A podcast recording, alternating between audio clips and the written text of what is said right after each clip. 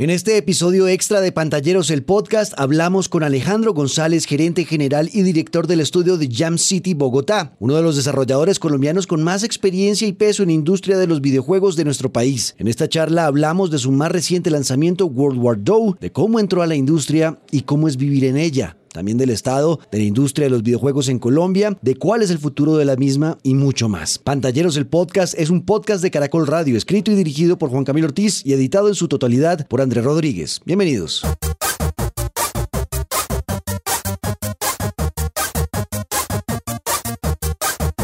Bueno, Alejo, estamos aquí eh, reunidos hoy para hablar inicialmente de World War II, que es este videojuego que, que, se relanzó porque tuvo una primera parte hace unos años. Yo me acuerdo haberlo jugado como en el 2015, más o menos, si no estoy mal. Y ahora eh, viene con un relanzamiento poderosísimo que en el primer día logró 500 mil descargas y es hecho por un estudio colombiano. Alejandro, por favor, cuéntenos un poquito de esto. Eh, bueno, World War II, de hecho, se lanzó por primera vez en el 2017, a final de 2017 Em, y, fue un juego que comenzó el desarrollo bajo una empresa que se llama Brains, que era eh, la empresa que cofundé con Jairo Nieto, eh, nuestro director creativo. Eh, un juego de estrategia en tiempo real, súper emocionante, con batallas en línea uno contra uno. tratamos de traer la experiencia de un eh, RTS o Real Time Strategy a los móviles, eh, un poco lo que uno vivió en StarCraft o en Warcraft 3 o Total Annihilation, ese tipo de juegos, digamos, donde, donde los elementos estratégicos, el manejo del tiempo, el manejo de un héroe eh, era súper relevante. Tratamos de coger esas experiencias que una batalla que podía durar 40 minutos o algo así, tratarla de traer a partidas de 3 minutos en un móvil, un reto bien, bien interesante. Empezamos a trabajar eh, por esa época en, el juego. Y en, en 2017 eh, lo lanzamos como Brains, estuvimos trabajando en ese juego una cantidad de tiempo y eh, posteriormente, hace un par de años, nosotros todavía trabajando, digamos, como en pequeñas mejoras, el juego, nosotros decidimos lanzarlo como un beta, no, no como un juego ya terminado, sino como una muestra del juego. Eh, y, tuvo una acogida grandísima. En esa época Apple nos puso como de lo mejor del año, dentro de la selección de lo mejor del año. Eh, tuvimos también la oportunidad de recibir un premio eh, que se llamó el Indie Prize de un evento que se llama Casual Connect en Seattle, como lo mejor del show o el premio de la audiencia. y, eso le dio, digamos, mucha visibilidad al proyecto. Y durante esa misma época, eh, una empresa que se llama Jam City, que es uno de los jugadores mundiales en tema de, de, videojuegos móviles, se interesó por el juego y sobre todo se interesó por el equipo de trabajo de, de Brains en Bogotá. Y después de eh, ciertas conversaciones y tal, eh, hace dos años eh, Brains se convirtió en Jam City Bogotá. O sea, Jam City los adquirió y no solamente adquirió a Brains, sino a todo su equipo de trabajo, especialmente usted ahora gerente general de Jam City, ¿o no? Sí, yo cogerencio el estudio de Bogotá con Jairo. cada uno maneja, digamos, diferentes frentes del de, del estudio y diferentes, digamos, como actividades, eh, pero tenemos, digamos, como, como, como la punta de lanza. También una, una pequeña aclaración que creo que, que en, muchos medios quedó como 500 mil descargas el primer día o algo así. Sí, eso fue lo que leí. Eh, yo también lo leí, un poco impresionado. Eh, aunque no puedo dar números de, descarga y son muy altos, el primer día tuvimos 500 batallas eh, entre, entre jugadores, que es un poquito diferente. la, la, empresa, digamos, que es una empresa que, que, está con casa matriz en Norteamérica, no por, por temas de, de, su junta directiva y tal, usualmente no dan números de descargas y ese tipo de cosas. Entonces me gané un jalón de orejas que no sé de dónde salió. Vea, si me hicieron regañar Alejandro, hombre, ustedes qué cosa habla. Bueno, Alejo, pues bueno, sí le digo bastante bien de todas maneras a este juego. Cuando yo lo jugué en el 2017, desde ese momento a mí me atrajo demasiado, no solamente la facilidad de entrar en esta batalla estratégica, de hacer, porque es realmente muy intuitivo el juego. No es, no es nada complicado y es muy divertido. Y además tiene mucho sentido del humor. Es muy cómico el juego. ¿Por qué llegaron a ese punto? ¿Por qué quisieron plantearlo por ahí? Pues la verdad, cuando nosotros arrancamos el proyecto, eh, lo que conversamos con Jairo lo que, y el objetivo del proyecto era poder traer como la experiencia más pura de un RTS a un móvil. y, y, pues obviamente ya habían muchas personas y muchos equipos que lo habían intentado y cuando hacían eso traían batallas de 40 minutos, o sea, básicamente cambiaban la pantalla eh, como muchos juegos multipantalla, digamos uno de Fortnite o de eh, PUBG o Call of Duty, muchas veces lo que tratan de hacer es migrar la misma experiencia de un PC o de una consola a un móvil y realmente los móviles tienen unas condiciones diferentes. La gente eh, que tiene un móvil normalmente no se sienta a jugar en el móvil tres horas, digamos, eh, o normalmente. De pronto personas más jóvenes eh, lo hacen en las tablets y eso, pero, pero, el uso normal es jugar tres minutos algo, jugar Candy Crush, jugar Panda Pop, que es un juego nuestro, Cookie Jam o cualquier otro juego, Angry Birds o el juego que sea. Eso por un lado. Por otro lado, vimos que algunos juegos estaban demostrando que se podían hacer juegos en línea, en móviles, y por esa época nosotros ya estábamos prototipando Dow y juegos como Clash Royale o juegos como Hearthstone o juegos, digamos, en línea. Eh, posteriormente Fortnite eh, que demostraron que, en móviles se podían hacer esas partidas en línea, decidimos aventarnos, pero lo primero que hicimos fue poner un tablero que es lo que hace un RTS, un RTS. Eh, temas como Fog of War, o temas como una duración de batalla de 40 minutos, o temas como un héroe, o temas eh, como objetivos, temas como construcciones, y después de hacer un análisis grandísimo y prototipar, empezamos a, a quitar todos los elementos como de construir el tema hasta que llegamos a lo mínimo, a lo, a lo fundamental que hace un RTS, un RTS, que es tener un héroe que uno controla y tener eh, un, un, sistema de recursos que se construyen, unas generaciones de recursos y poder dar tres estrategias diferentes que puede ser como Rush, eh, puede ser defensa o puede ser economía. Claro. ¿sí? Entonces, después de, de, jugar con, con, de ver que ese campo estratégico que hace eh, que un juego de estrategia pueda darse en móvil, empezamos de ahí eh, World War II. Luego lo que nos dimos cuenta era que necesitábamos mezclar tres pilares. Uno era toda esa parte de, como de mecánica, otro era accesibilidad. Eh, juegos como Clash Royale tienen, hacen un trabajo fantástico porque son súper accesibles, fáciles de usar, eh, periodos cortos, se acoplan muy bien a la experiencia móvil. Entonces tratamos de tomar muchos aprendizajes de todos los juegos móviles eh, exitosos eh, a partir de cómo, cómo se limpia esa experiencia y cómo se presenta al usuario y cómo se hace que los ciclos de juego como que conecten bien y la experiencia de interfaz sea adecuada. Y por último, queríamos que el juego tuviera personalidad, que, tuviera, que estuviera contando historia. Y Jairo desarrolló un, un mundo muy divertido eh, que se da en un planeta que se llama Planet donde hay dos comandantes eh, hermanos gemelos. Ambos se consideran el gemelo malvado eh, y pues entran en una batalla brutal. Y hay un elemento llamado Doe que le permite a los generales crear cualquier tipo de estructura, defensa, personaje. Y a partir de, de esa creación de ese mundo, digamos, como de plastilina, por llamarlo de alguna forma, se arma una batalla de proporción mundial.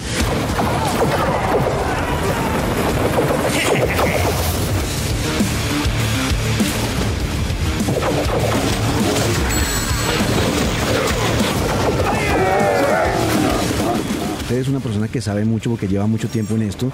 Me acuerdo, si no estoy mal, desde 2010, cuando fundó Brains, eh, en una época que no era tan fácil, eh, ¿no? Encontrar primero quién lo hiciera, quién, equipos de trabajo, gente que estuviera interesada. De ahí acá, ¿cómo ha cambiado eso en Colombia, Alejandro? Pues ha sido un cambio gigante. De, digamos, nosotros no fuimos por ninguna medida la primera empresa de videojuegos en el país. Eh, ya existía, de hecho, existía una empresa muy emblemática que se llamaba Immersion Games que, que desapareció. Uno de sus fundadores, Eibar Rojas, yo creo que es como el primer empresario que, que, que arrancó a hacer videojuegos acá. Pero cuando arrancamos a hacer videojuegos, yo eh, venía de otra área, venía de hacer animación digital. Cuando decidí pivotar como mi, mi, mi, emprendimiento y empezar a hacer videojuegos, lo primero que hice fue ver, bueno, quién hace videojuegos en Colombia y llamé uno a uno eh, nos sentamos todos a almorzar un día ahí en el Parque 93 y era una mesita pequeña, éramos como 5 o 6, por ahí debo tener fotos. Eh, y, la industria de, esos, de esos 5 o 6 empresarios que, que, comenzamos a hoy ha crecido una cantidad, pues todavía no puedo decir que, que aportamos X porcentaje del PIB de, de la nación, pero... pero fíjese que en muchos países este crecimiento se ha dado a que se vuelva muy representativo. Un ejemplo es Finlandia, donde eh, los últimos tres años los eh, declarantes de renta más grandes del país son los dueños de una empresa de videojuegos. Por tres años seguidos han sido las personas que más pagan impuestos allá. Y, y, eso es bien bonito y habla del tamaño de la industria. En Colombia arrancó súper chiquito. Ahorita yo pensaría que hay unas 50 empresas más o menos. Y lo que es más bonito es que inicialmente todas estaban en Bogotá o prácticamente todas menos una que había en Medellín, eh, que ya estaban haciendo juegos para distribución internacional. Em, Hoy en día hay como 50 y hay empresas muy talentosas, en, por ejemplo en Bucaramanga, hay una empresa que se llama Below the Game, que ha ganado una cantidad de premios y todas unos juegos hermosos. Eh, hay empresas en el Atlántico también, en Barranquilla, de hecho se está creando un hub de, de desarrollo de videojuegos en Medellín, ha sido creciendo y es algo que va creciendo y creciendo. Hay sí, como 50 empresas hoy en día. Y una cosa que es bien bonita del tema de videojuegos es que los empresarios no estamos compitiendo unos con otros. Mejor dicho, yo no, si yo saco un juego no quiere decir que, que la empresa, que Efecto Studios venda menos o que C2 Studios venda menos o Pilo de Game o cualquiera de las empresas, Teravision Games, también Super Pilos aquí en Bogotá, una empresa fundada por venezolanos que, que, llegaron por, por todas las situaciones políticas también con el 2010 y fundaron empresa. Entonces eh, ninguno competimos y todo lo contrario, si a cualquier empresa colombiana le va bien, automáticamente las, todas las empresas suben de reputación parecido a lo que ocurrió en Finlandia, ah, donde una empresa, la que hizo Angry Birds, subió el perfil de las empresas allá, luego apareció Supercell, que hace algunos juegos también competencia nuestros, eh, y el éxito de ellos hace que los emprendedores nuevos la tengan más fácil. Y, eso es lo que ocurre. Eh, es, un ecosistema súper saludable donde las empresas, algunas ya estamos incluso agrupadas, digamos, en, en, una asociación y tratamos de ayudarnos todo lo que podamos. Claro, porque es que eh, uno analizando ese, ese, ese, fenómeno de que el éxito de uno termina siendo el éxito de todos, pasa mucho y lo voy a traer a algo muy, muy terrenal, que es el tema del fútbol. Usted ha visto que cuando eh, en una época empezaron a creer que los colombianos eran muy buenos jugadores, empezaron a exportar más, empezaron a salir con más eh, categoría a mejores países, con mejores pagos, y eso pasa en los videojuegos también. Si a uno le va muy bien, entonces el goodwill, ¿no? La imagen de los, de los desarrolladores colombianos en general crece y las empresas de afuera empiezan a buscar también talento acá, ¿o no? Sí, total, pasa, pasa muchísimo. Pero, pero, pero, es un, pero son casos muy aislados. Yo, yo vengo, digamos, mi vida anterior era en animación y, el día a día lo pagábamos. Queríamos hacer películas, pero sobrevivíamos o vivíamos de hacer comerciales de televisión en animación digital, eh, paquetes gráficos para televisión, para muchos programas y ese tipo de cosas. Y lo que yo me daba cuenta es que la competencia era brutal. Éramos postproductoras y estudios de animación 10 en Colombia y todos lo único que estábamos haciendo era encontrarnos todos los miércoles en tal agencia para proponer, eh, para tratar de quitarnos tal cliente. y, y, eso es un círculo súper negativo porque 10 años después básicamente siguen como en lo mismo, mientras que eh, dentro de todo este tema de industrias creativas, estas industrias como, como ocurren en los juegos y pues no dudo que ocurren en algunas otras, eh, es todo lo contrario, un distribuidor global, digamos, no sé, Konami, Electronic Arts, eh, Gameville, Jam City, cualquiera, cualquiera de los distribuidores globales, no va a dejar de publicar un juego de un colombiano porque otro juego colombiano ya firmó con él. de ellos van a firmar los juegos más tesos del planeta. Y si eso está en Corea o está en Finlandia o está en Sudáfrica o está en Colombia o está en Belice, no importa. Para ellos lo, lo, que buscan es el mejor talento del mundo, el mejor producto del mundo. Y si un producto colombiano es reconocido mundialmente, eso automáticamente le da estatus a todo el resto de productos colombianos. Claro. Obviamente juega para el otro lado. Si uno comete una embarrada de proporciones épicas, también puede estar eh, dañando el goodwill del, del resto.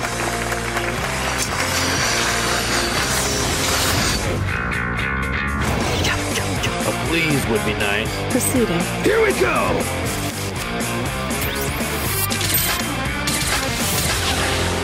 ¿Por qué Alejandro y, y, Jairo, por qué tomaron esa decisión de, de, de pasar eh, de, eh, hacer comerciales y de trabajar en la parte de, animación a empezar a meterse en la industria del videojuego? Bueno, les voy a contar un poco la mía personal. La de Jairo es totalmente diferente y puedo tratar de, hacerles la, la sinopsis. En mi caso, eh, yo hacía animación digital porque me apasionaban todos los temas de animación y me apasionaba también el tema de contar historias, crear universos, contar historias.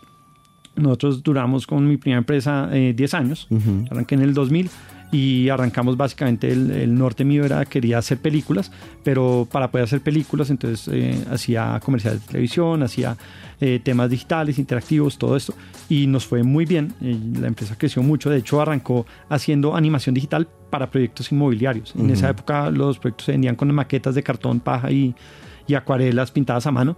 Y nosotros fuimos una de las primeras empresas en ofrecer como esos recorridos virtuales y renderings y ese tipo de cosas. Pero, no, pero para sorpresa mía, yo venía haciendo o aprendiendo temas de animación digital como desde los 13 años, me apasioné por eso. Eh, pero cuando terminé la universidad, un amigo mío se fue a Miami y me llamó un día y me dijo, oiga, aquí venden todos los proyectos a punta de maqueticas de cartón y esto porque no trata de hacer lo que usted hace acá. Y me fui a Miami, allá duré unos meses hasta que me di cuenta que Miami no es, no es mi lugar, eh, pero arrancamos nuestra empresa incluso allá eh, haciendo infografías para proyectos inmobiliarios. Eh, por ahí en el 2007 llegó una crisis inmobiliaria horrible y nos íbamos quebrando. y en ese momento con uno de mis socios decidimos hacer como un spin-out o salirnos de, como de esa empresa y fundar algo nuevo y queríamos, bueno, prestar todos estos servicios, seguíamos prestando servicios un poco más metidos en la parte de publicidad y en animación digital, pero eh, tratando de empezar a tener proyectos de cine, queríamos hacer animación digital para cine, películas.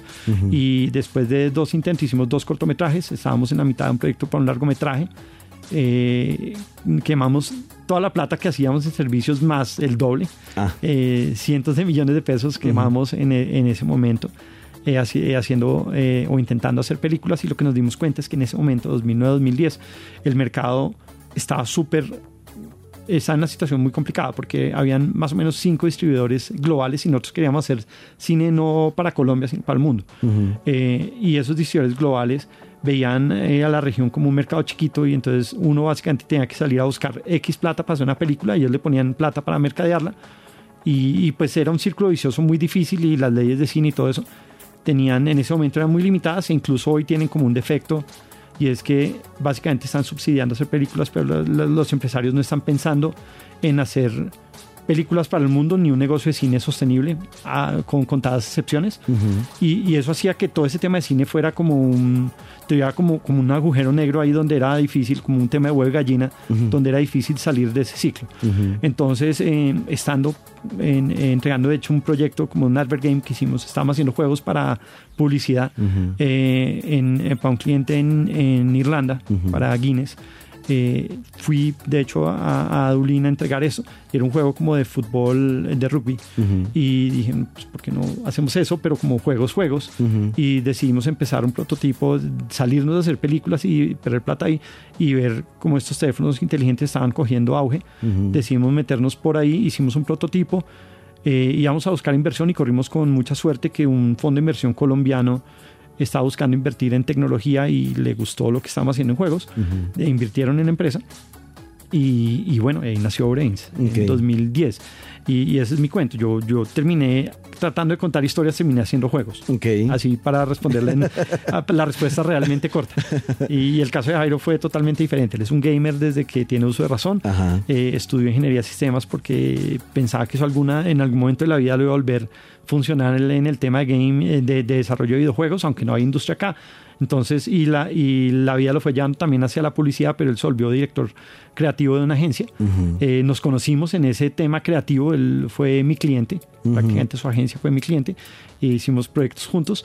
Y cuando empezamos a hacer juegos, yo me di cuenta rapidísimo que teníamos nociones eh, visuales, artísticas y técnicas para poder hacer un juego pero no teníamos ni idea cómo hacer un juego que fuera divertido. Okay. Y pues el gamer que conocía y que realmente quería hacer videojuegos era él, entonces le propusimos eh, volverse cofundador de Brains. En ese momento estábamos cuadrando todos los temas de inversión y él entró y, con él de la mano hemos desarrollado juegos. Él estaba desarrollando juegos porque su visión siempre era hacer, juego, hacer juegos.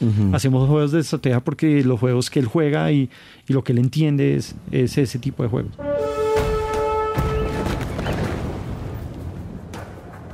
city is ours, and so are its resources. We must press on immediately and attack our enemies outside of the walls.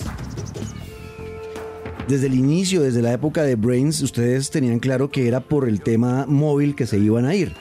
Eh, porque obviamente pues uno ve que en el mundo eh, donde la mayoría de la gente juega videojuegos es en los celulares más que en una consola o en un computador eh, ¿Ustedes están interesados en cambiar en algún momento e ir a una consola o, están enfocados en que son los celulares porque ese es el futuro? ¿Cómo es la cosa ahí?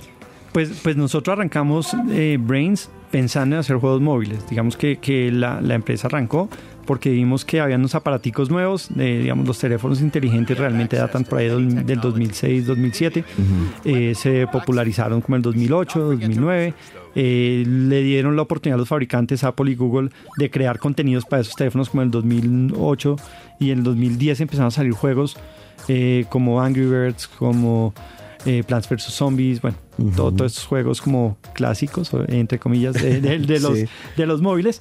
y, y, había una característica ya como empresario que era muy diferente. Nosotros veníamos de una industria súper cerrada que era el cine, donde si uno quería distribuir globalmente tenía que hablar con uno de cinco distribuidores. era o Paramount o Sony o Disney o bueno, los, los típicos, o Universal, tal.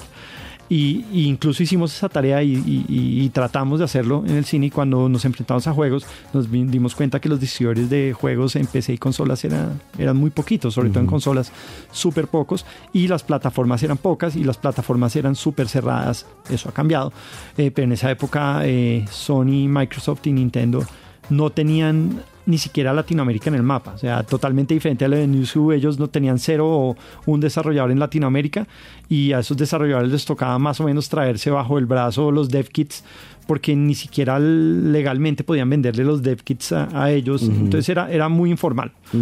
Mientras que en los móviles pasó una cosa curiosa y es que la filosofía que implantó Apple y que luego adoptó Google era una tienda abierta donde cualquier desarrollador pone su juego y si lo quieren vender solo, lo venden solos y ya. Y luego llegaron todos los distribuidores a tratar de acaparar ese mercado, pero un mercado totalmente eh, eh, nuevo, grande, como una fiebre del oro un poco en lo que ocurrió por ahí en el 2010 y, y, dijimos, no, pues esto es totalmente diferente a lo que ya llevamos dos, tres años tratando de hacer cine metámonos ahí porque ahí es más fácil distribuir. inicialmente pensamos en distribuir nuestros propios juegos, pero nos dimos cuenta que ese mercado maduró muy rápido. Al principio los juegos eran eh, vendidos por un dólar o dos dólares. Luego, dos años después, se, auto, se volvió casi universal el modelo free to play, que eso vino más que todos los juegos PC en Asia y, algunos empresarios móviles tuvieron el cabezazo de traducir ese modelo, digamos, a, a móviles y eso nos tomó por sorpresa. Nosotros ya estábamos haciendo juego y nos tocó pivotar nuestro primer juego, que de hecho me acuerdo mucho eh, eh, eh, todo el apoyo que, que, usted nos dio y, y, Tota también en, su momento promocionando lo que fue Vampire Season. nos tocó a mitad de camino cambiar el modelo del juego, volverlo de un juego pago a un juego gratuito y fue súper difícil. Pero, pero, eh, pero eso, esa característica hizo que nos metíamos ahí y no consideráramos consolas. Lo que ha venido ocurriendo es que ese modelo de negocio y ese mercado se ha vuelto súper competido y hoy en día los, eh, los distribuidores más grandes o los desarrolladores más grandes, que no necesariamente eran los tradicionales de, de, de, consolas, dominan el mercado eh, móvil y son de los desarrolladores más grandes del mundo. Entonces eh, los desarrolladores pequeños independientes se están volcando hacia hacer juegos de consola y de PC.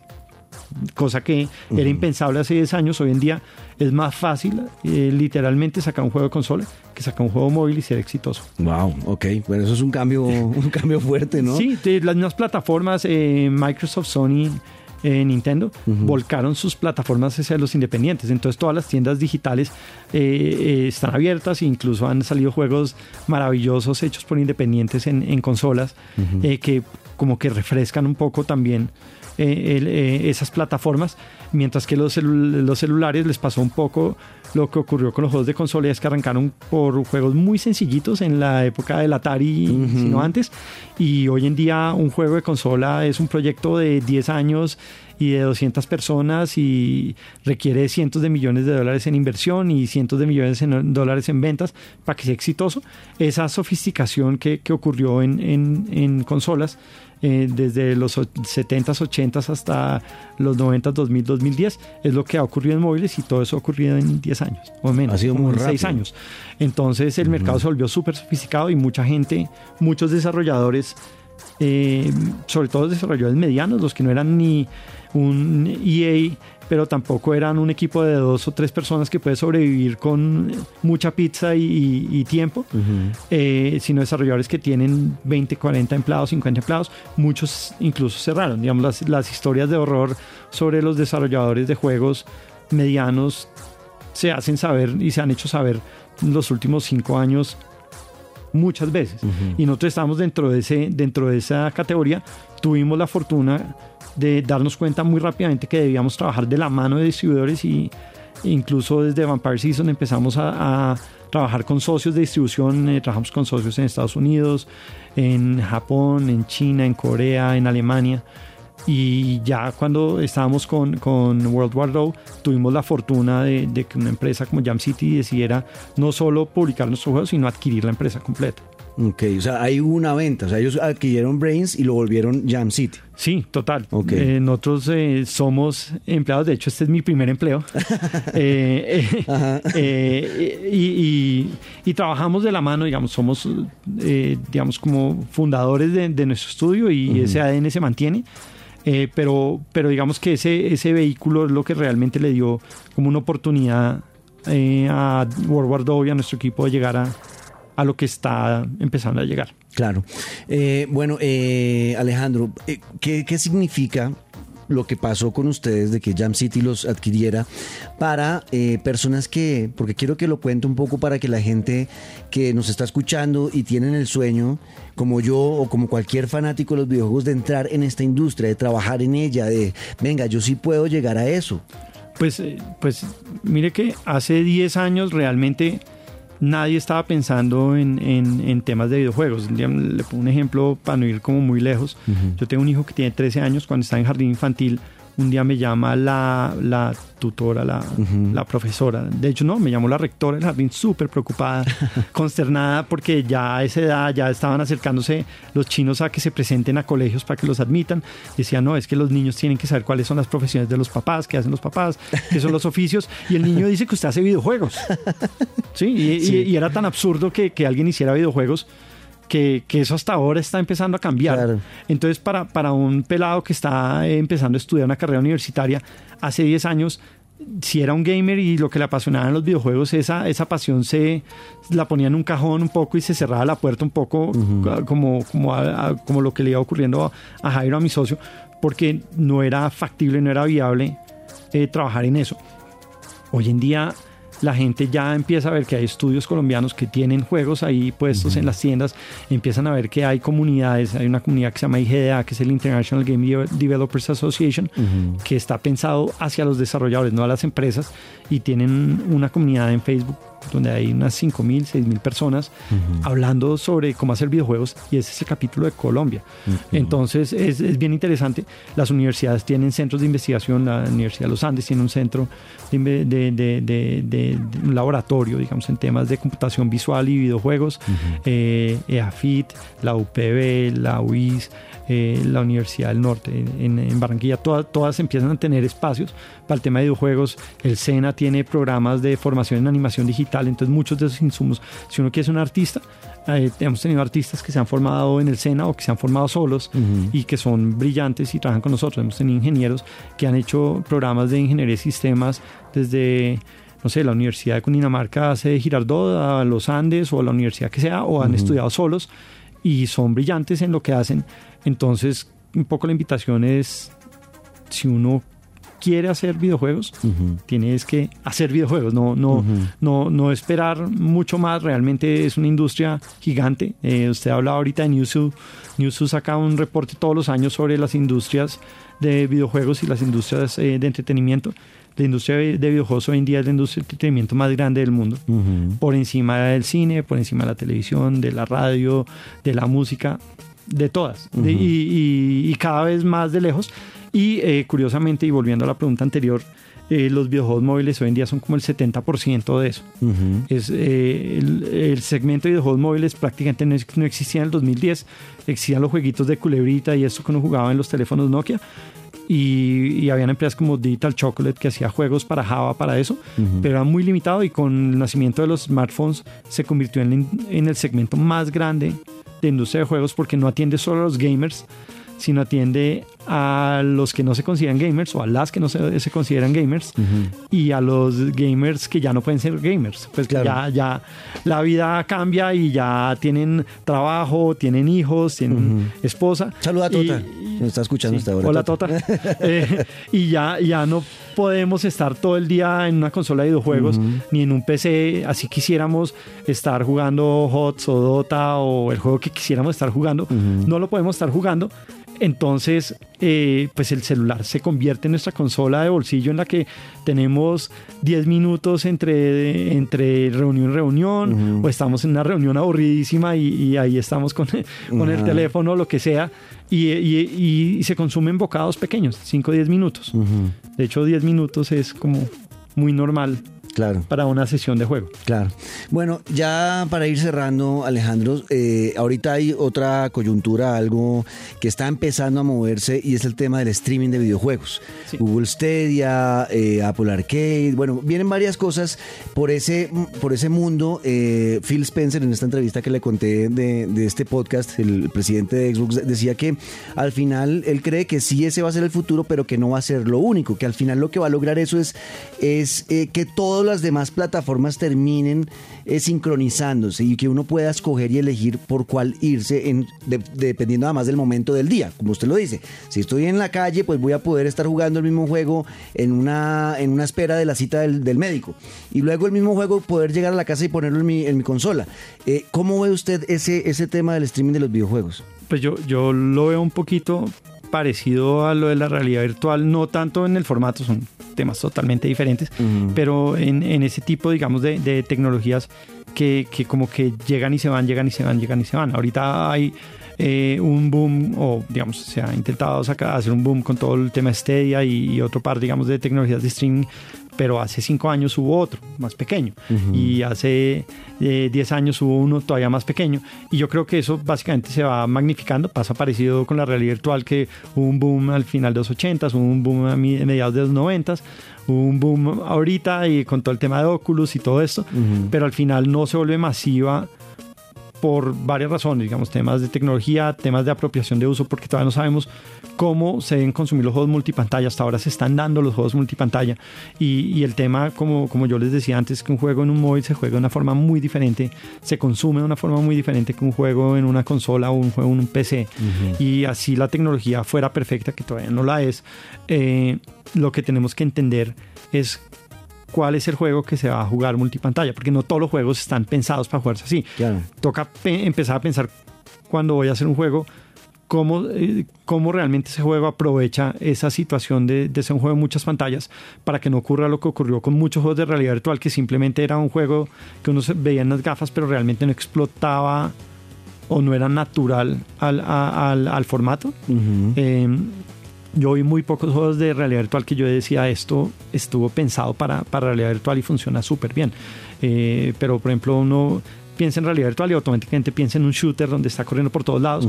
Y el problema de la tecnología es que eh, la realidad virtual funciona mejor cuando, cuando el cuerpo realmente entiende que está en un mundo virtual y el desplazarse en un mundo virtual rompe esa sensación y el cuerpo como que rechaza eso y uno le da náuseas y, y todo ese tipo de cosas porque, porque realmente el cerebro tiene como mensajes yo pensaba que era porque estaba viejo yo, Alejo. No, no, Porque yo tengo el casco de realidad virtual de PlayStation y he intentado usarlo varias veces y no aguanto más de cinco minutos. el problema no es usted. Yo, no, yo estoy viejo porque tengo... El problema no es usted, sino es el juego. Pues realmente, si, eh, por ejemplo, hay un, juego de, de, Star Wars, digamos, como un juego de música donde uno tiene un sable y, uno no se mueve y es perfecto y, y es hermoso jugarlo porque porque está pensado para, para, para el formato. Lo mismo pasa con los juegos móviles. Si uno trae eh, un shooter que tiene una palanquita en el móvil, pues uno como que no se siente bien, mientras que si realmente el, el, el, móvil tiene una pantalla táctil, está pensado para tocar,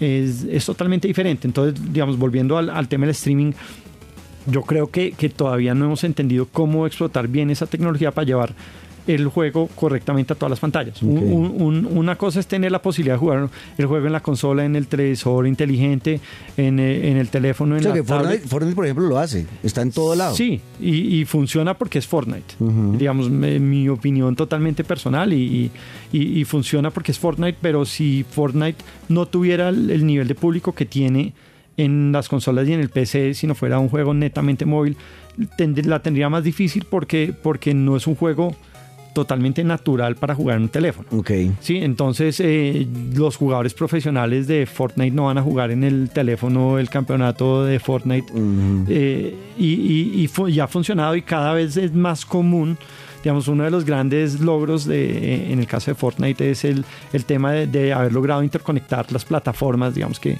en su momento especialmente las consolas sean muy celosas y si uno está en PSN no podía salir de PSN y si estaba en Xbox Live no podía salir de ahí. Y lo mismo con, el, eh, con Nintendo y, Epic digamos que creo que tuvo un, muy buen eh, cabezazo y, una gran fortuna y una gran inercia de tener un juego con suficiente tracción para decirle, señores Nintendo, señores Sony, señores eh, Microsoft, necesitan abrir su plataforma porque yo quiero que una persona pueda jugar en cualquier pantalla. Y eso es súper valioso. Y, lo que está haciendo Google ahorita con Stadia también es, tiene ese valor de brindar el mecanismo técnico para poder hacerlo, pero no quiere decir que cualquier cosa se pueda pasar por ahí, sino toca hacer juegos pensados para que funcionen en cualquier pantalla. Y, por eso también un poco nosotros somos cautelosos de, pasarnos a un PC o un móvil. Yo creo que este juego World War 2 sería divino en, un Nintendo Switch, pero tocaría pensar muy bien cómo llevarlo a esa experiencia, porque el Nintendo Switch es un híbrido entre una tablet y una consola. Entonces toca pensar bien cómo lo jugaría uno en una consola y que sea agradable jugarlo. ¿Lo compraría? Yo, el World War ah, en el Switch, pero me lo llevo ahí mismo. Sí. Bueno, bueno, Alejo, em, eh, ya para cerrar eh, este, este podcast hoy especial, porque es una edición especial, es un capítulo extra que vamos a sacar con usted hablando del World War II y hablando un poquito de toda la industria desde el punto de vista de un desarrollador colombiano. Eh, después, o mirando para atrás, desde que tomó la decisión de cambiar de, escenario, de, estar en la animación digital a los videojuegos, eh, ¿cuáles son las conclusiones de lo, a lo que usted ha llegado en su vida con, con, esto, con esta industria, con, los videojuegos? Pues yo, yo creo que me quedo acá. digamos, uno, uno va siempre como en, como en un barco o en un tren que tiene muchas paraditas y, y uno siempre está como pensando esto es lo mío, esto es lo mío, pero, pero siempre hay como una incertidumbre o como, o como alguna sensación de que, de que eso todavía no está cantado y, en cualquier momento uno está haciendo alguna otra cosa y nada está escrito en piedra, al menos para, para mí este es como, eh, este es el last stop, no, no World War II, sino la industria de, de, juegos. Eh, he encontrado que es una industria muy interesante, muy grande, eh, mucho más abierta de lo que, de lo que hubiera esperado donde incluso ya Colombia tiene, digamos, como, como un piecito puesto, como un nombre puesto ahí. Uno habla con cualquier desarrollador eh, o con los presidentes de casi todas las desarrolladoras grandes y las más grandes que ustedes pueden imaginar y le mencionan Colombia ya no es extraño pensar o, ya no lo piensan simplemente como un consumidor de videojuegos sino como una empresa donde o un país donde hay eh, oportunidades y donde hay desarrolladoras que tienen potencial. Entonces para mí digamos como haber sido partícipe de, de, de, contar esa historia, para nada autor, pero solo partícipe, eh, eh, me, genera, digamos, una emoción muy grande y, creo que para mí ese es como un proyecto de vida. Eh, dicho eso, hacer videojuegos es dificilísimo. Si uno no le apasiona hacer videojuegos, sino solo ve como un negocio, como un tema laboral, digamos como de 9 a 5 o algo, no es la industria para uno. Eh, eh, pero para mí, digamos, es, es, una parte bien importante de, mi vida. Bueno, listo. Pues Alejandro, muchísimas gracias por venir a hablar con nosotros, por contarnos su historia y hablemos y recordemos al final dónde van a encontrar el World War II. ¿Dónde lo podemos descargar? Eh, descárguenlo hoy mismo. Está disponible en las tiendas de Google, en la tienda de Apple. Eh, lo pueden encontrar bajo World War II en las búsquedas. En estas semanas está súper destacado en ambas tiendas. Entonces, posiblemente solo entrando a la sección de juegos van a verlo ahí arriba como uno de los juegos destacados. Eh, descárguenlo ya mismo. Listo. Pues Alejandro, muchas gracias por estar en Pantalleros el podcast. No, muchísimas gracias, Juanca, por la invitación.